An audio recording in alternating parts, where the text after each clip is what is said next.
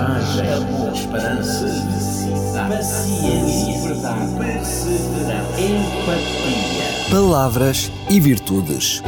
Um programa onde a origem e o sentido das palavras abraçam as virtudes que inspiram a vida. Com a apresentação de Jorge Machado.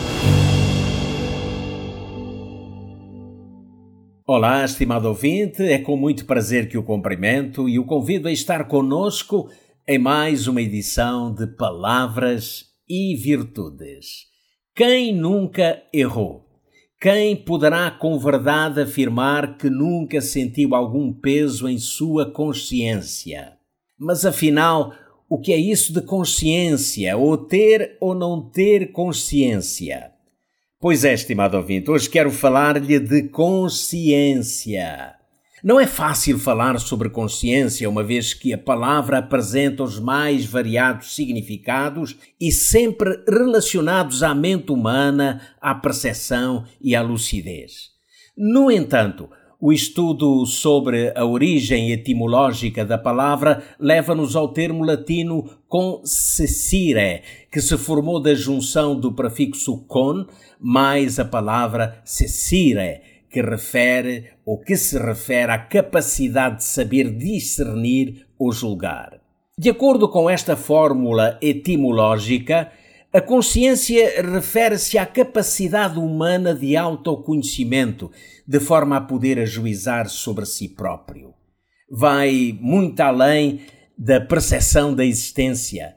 É o que vulgarmente chamamos de consciência moral, a qual está ligada à capacidade humana de poder distinguir o bem do mal, o certo do errado permite ao homem observar e avaliar a qualidade moral da sua conduta, ajuizando os seus próprios atos, estando eles no passado ou no presente.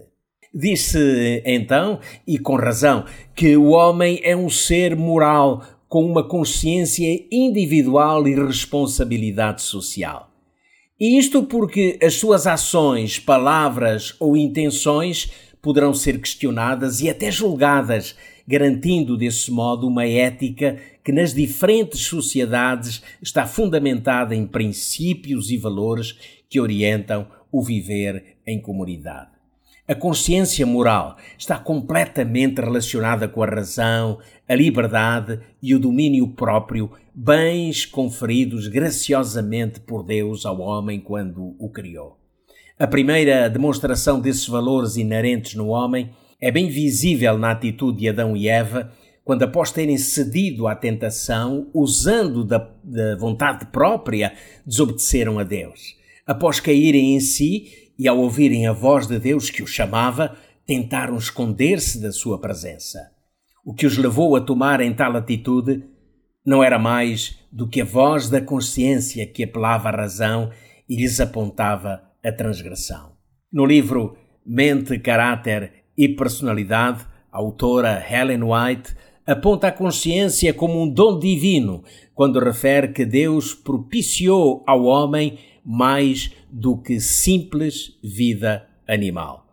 Deu-lhe uma consciência e proibiu usar de qualquer modo esse dom.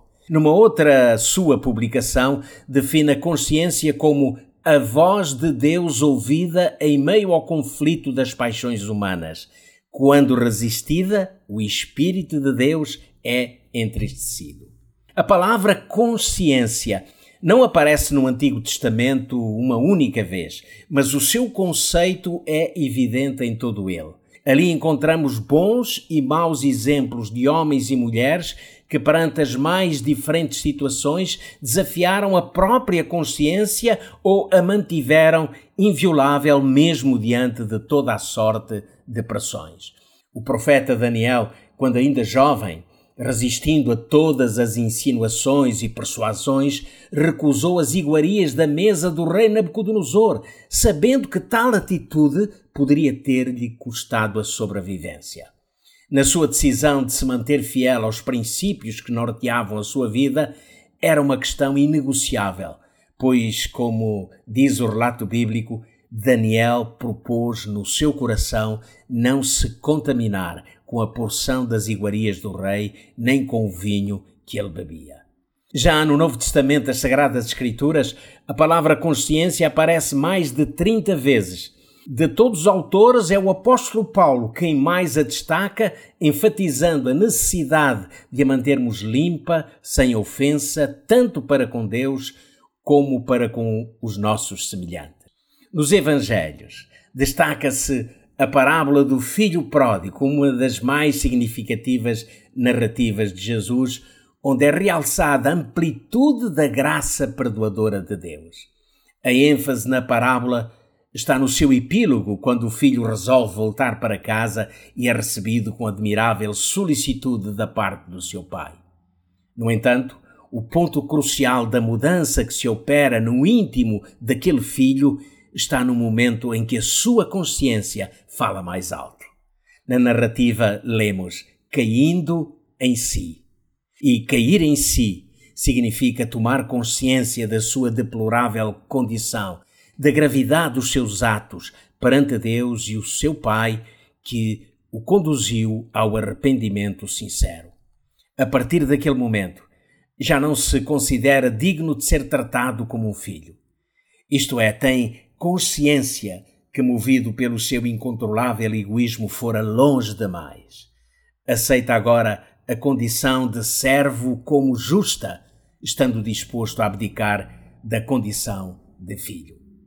E é surpreendido pela manifestação do mais profundo amor, quando o seu pai, vendo ao longe, corre para o abraçar, colocando-lhe sobre os seus magros ombros uma túnica que o cobre ou que cobre os seus andrajos. Este meu filho estava morto e reviveu Estava perdido e achou-se. Estas foram as palavras de um amável pai no dia em que um filho pródigo regressou ao lar. Amigo ouvinte, há uma voz que no mais profundo silêncio faz-se ouvir em nós, dentro de nós, na parte mais íntima de cada um. É a voz de Deus. A voz de Deus que nos chama ao arrependimento, que nos chama uma nova vida, de volta a Cristo, de volta ao lar. Foi muito bom poder estar consigo, com os melhores votos de muita paz e felicidade. Me despeço de si. Até breve, até ao nosso próximo encontro. Coragem, esperança, paciência, perseverança, empatia. Palavras e virtudes. Um programa onde a origem e o sentido das palavras abraçam as virtudes que inspiram a vida. Com a apresentação de Jorge Machado.